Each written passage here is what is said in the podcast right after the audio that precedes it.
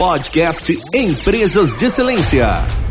Olá, está começando o primeiro podcast Empresas de Excelência. O nosso objetivo é ajudar você, dono de pequena e média empresa, a tornar o seu negócio autogerenciável. Eu sou Oswaldo Quartim, eu estou com a Nívia Alexandrino, da Excelência Consultoria. Como este é o nosso primeiro podcast, Nívia, eu vou pedir, por favor, para você se apresentar e apresentar a Excelência. Olá, Oswaldo. Eu sou a Nívia, da Excelência Consultoria. Oswaldo, eu estou há anos aí, vamos dizer, há 25 anos que eu estou no mercado, ajudando empresas e donos de empresas a ficarem mais em paz, sabe? Porque as coisas acontecem dentro da sua empresa. A ter uma empresa autogerenciável, onde tudo acontece e a pessoa, dono, não precisa estar lá 100% do seu tempo. Legal, então vamos começar o nosso primeiro podcast aqui, Nívia. Bom, explica pra gente aqui, o que é cultura dentro de uma empresa? Então, na verdade, Oswaldo, cultura é. Sabe o que é cultura organizacional? É o jeitão da empresa ser. Sabe quando você vai numa empresa e chega lá e percebe que as pessoas são voltadas a resultados? Isso é cultura. Quando você chega numa empresa e percebe que a pessoa entrega com qualidade, isso é cultura cultura. Que as pessoas estão preocupadas com prazo, com atender com qualidade o cliente. Isso é cultura. Então é aquele jeitão de ser na empresa. É aquilo que é respirado, é aquilo que é vivido todos os dias na empresa. Isto é cultura. E por ser, na verdade, algo intangível, Oswaldo, as pessoas não dão, na verdade, muito é, significado e muita atenção a esse tema. E esse tema, para mim, é um dos temas essenciais para uma empresa ter sucesso. Muito bom, Nívia. Então traduz isso para a gente, por favor, no dia a dia. Como que o empresário percebe a cultura no dia a dia de trabalho? Então, Oswaldo, isso vou te dar um exemplo, acho que fica mais fácil para você entender.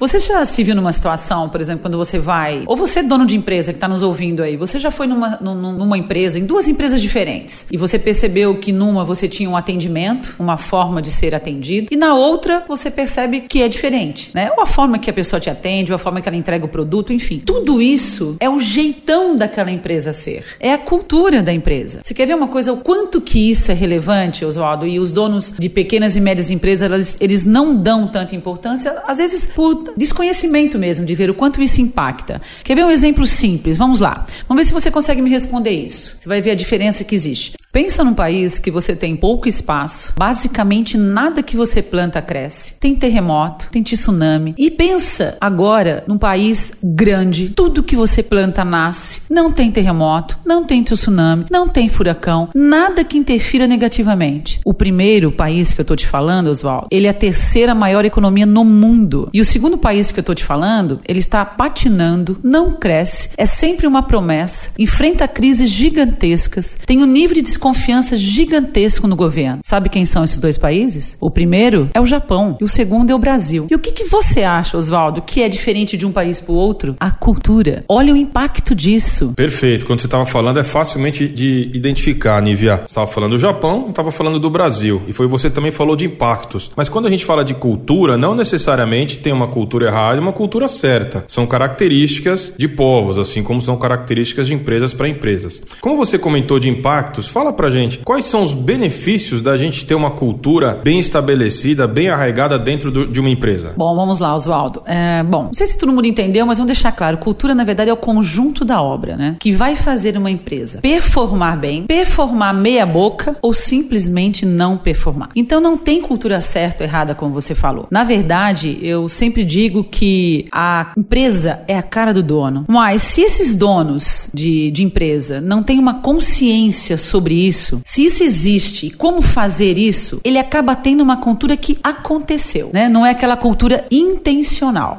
que muitas vezes não é aquilo que ele queria, mas ele não sabe, simplesmente aconteceu. Por quê? Porque ele não sabe, e é isso que eu quero deixar claro, que é de total responsabilidade dele implementar esta cultura. Toda minha jornada, eu vi pouquíssimas vezes acontecer do dono ter uma cultura intencional, Oswaldo. Pela clareza que ele tem do impacto disso na, disso aí na empresa. Ele simplesmente a coisa vai acontecendo. E aí ele vem depois, o que eu escuto dos meus clientes é reclamar. Na minha empresa, as pessoas não fazem o que precisa fazer. Na minha empresa, as pessoas não são preocupadas com qualidade, com o atendimento do cliente. Isso é cultura. E aí ele tem que refletir e perguntar: eu sou preocupado com o atendimento ao meu cliente? Eu me dedico as horas para capacitar, para deixar claro isso aos meus colaboradores? Aí que vai começar, meu querido, o trabalho duro, né? Que até agora os donos de empresa acabam fazendo o trabalho burro, que é o retrabalho, refalar, ficar nervoso. Esse é o trabalho burro das coisas que foram acontecendo. Quando existe algo intencional, então eu deixo muito claro o que eu quero naquela empresa. E aí eu levo aquela turma e escolho o pessoal que eu quero que entre nesse barco comigo e leve para onde eu for dizer que eu quero que essa empresa vá. Em toda a minha jornada, pouquíssimos donos de empresa sabem exatamente para onde eles querem. Nível papo tá começando a ficar bom. Explica pra gente assim, como que o dono da empresa faz para construir uma cultura, para começar a construir uma cultura de acordo com o que ele pensa, já que a gente vê vários exemplos aí no mundo todo, por exemplo, de empresas gigantes, mas elas tiveram um começo e elas muitas dessas já têm, ainda tem muito da cultura dos fundadores. Então, como que o, o, o empresário consegue começar essa cultura dentro da empresa de acordo com o que ele pensa, com as próprias crenças e valores dele? Bom, Oswaldo, aí é que o bicho pega.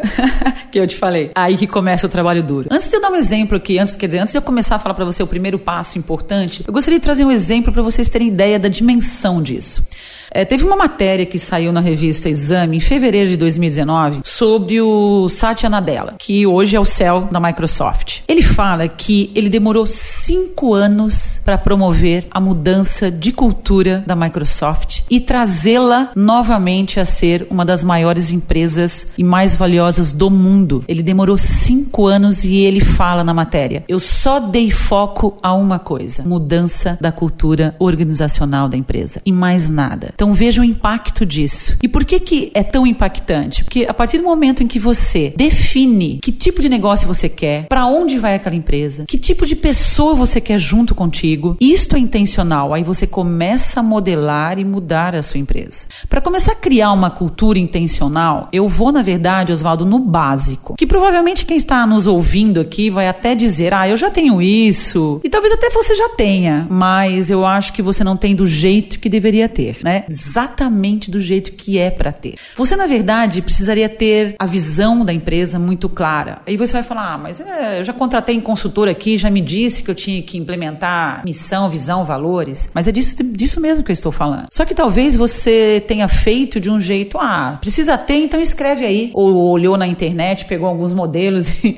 e, e copiou, né? E não tem nada a ver com isso, porque isso tem um pouco a ver com o que você acabou de dizer, Oswaldo. Quais são as minhas crenças, o que eu acredito. Então não posso copiar a visão e a missão e valores de outras empresas. É a minha. A empresa tem que ser a minha cara, a cara do dono, naquilo que eu acredito. Então, e você, depois que você define, você precisa desenhar isso, escrever o que você quer numa página. E aí eu digo, e trazer todo mundo naquela página. Então você precisa dizer onde você quer chegar, que é a visão. O que, é visão, né? A visão, na verdade, é bacana vocês entenderem que a visão está no campo das ideias, né? Então é, onde eu quero que a minha empresa chegue? É é, o que, que eu, eu perguntaria assim, ó, se eu encontrasse você, Oswaldo, daqui três a cinco anos, se a gente se encontrar, o que, que precisa ser verdade para você dizer para mim que você está feliz com a sua empresa, que a sua empresa é uma empresa de sucesso? Quando você disser para mim, eu sei exatamente o que, que precisa ser verdade, esta provavelmente é a sua visão. Mas a maioria dos empresários ou donos de pequenas empresas não sabe, 90% na verdade, diria para você, não sabe responder isso. Bom, e aí você mostra para as pessoas que você for trazendo e convidando para trabalhar na tua empresa o que você quer construir.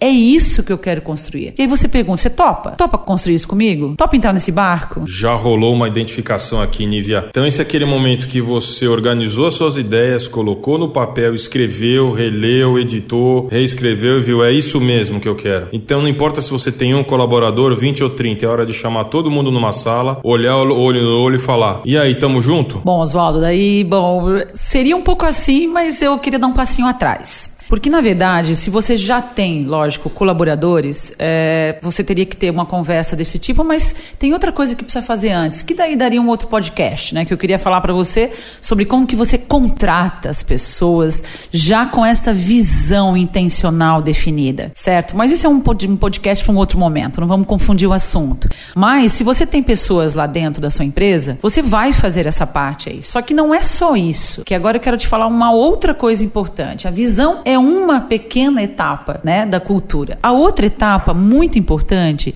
é a missão. E o que, que é a missão? É o seguinte, a missão é como que eu vou construir o caminho para eu chegar à visão. Então a missão, na verdade, é nós somos o missionário dessa ideia. Nós vamos fazer isso acontecer. Então a missão é o caminho. E para eu chegar lá, qual é o comportamento que todos nós precisamos ter?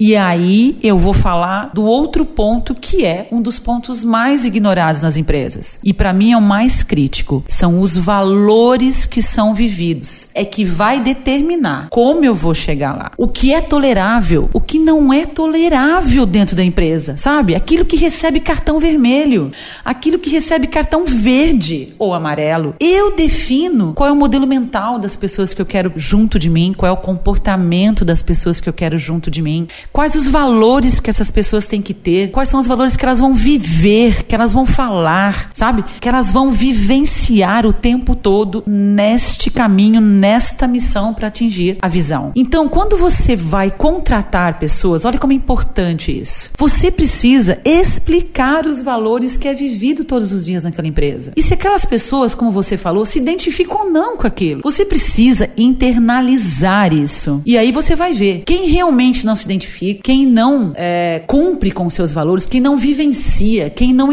internalizou aquilo. Aí é o trabalho duro. Tem que estar fora da empresa, porque essa pessoa não vai construir, ela vai atrapalhar você nesta jornada. E aí que eu falo que é o trabalho duro do dono, né, Oswaldo? Porque muitas vezes o dono tem que ter coragem de muitas vezes dispensar alguém que está muitas vezes na empresa desde o início, que foi contratado às vezes por confiança e não por competência. E ele muitas vezes não tem o valor, não compartilha daquilo. E aí ele vai atrapalhar este caminho. Por isso eu disse que é o trabalho duro. Esse é muito importante, não é um trabalho fácil. Construir é, cultura, mudar uma cultura que já existe. Ah, veja o exemplo que eu dei do, do, do, do, do da Microsoft. Então, é, não é fácil. Ninguém está dizendo que vai ser do dia para noite. Mesmo porque para construir a cultura que já existe também não foi do dia para noite, né, Osó? As pessoas acham que foi do dia para noite, mas não foi. Foram anos também que isso foi se estabelecendo. É que na hora de mudar, todos querem a mudança muito rápida. Isso não vai acontecer. Esse é o trabalho duro.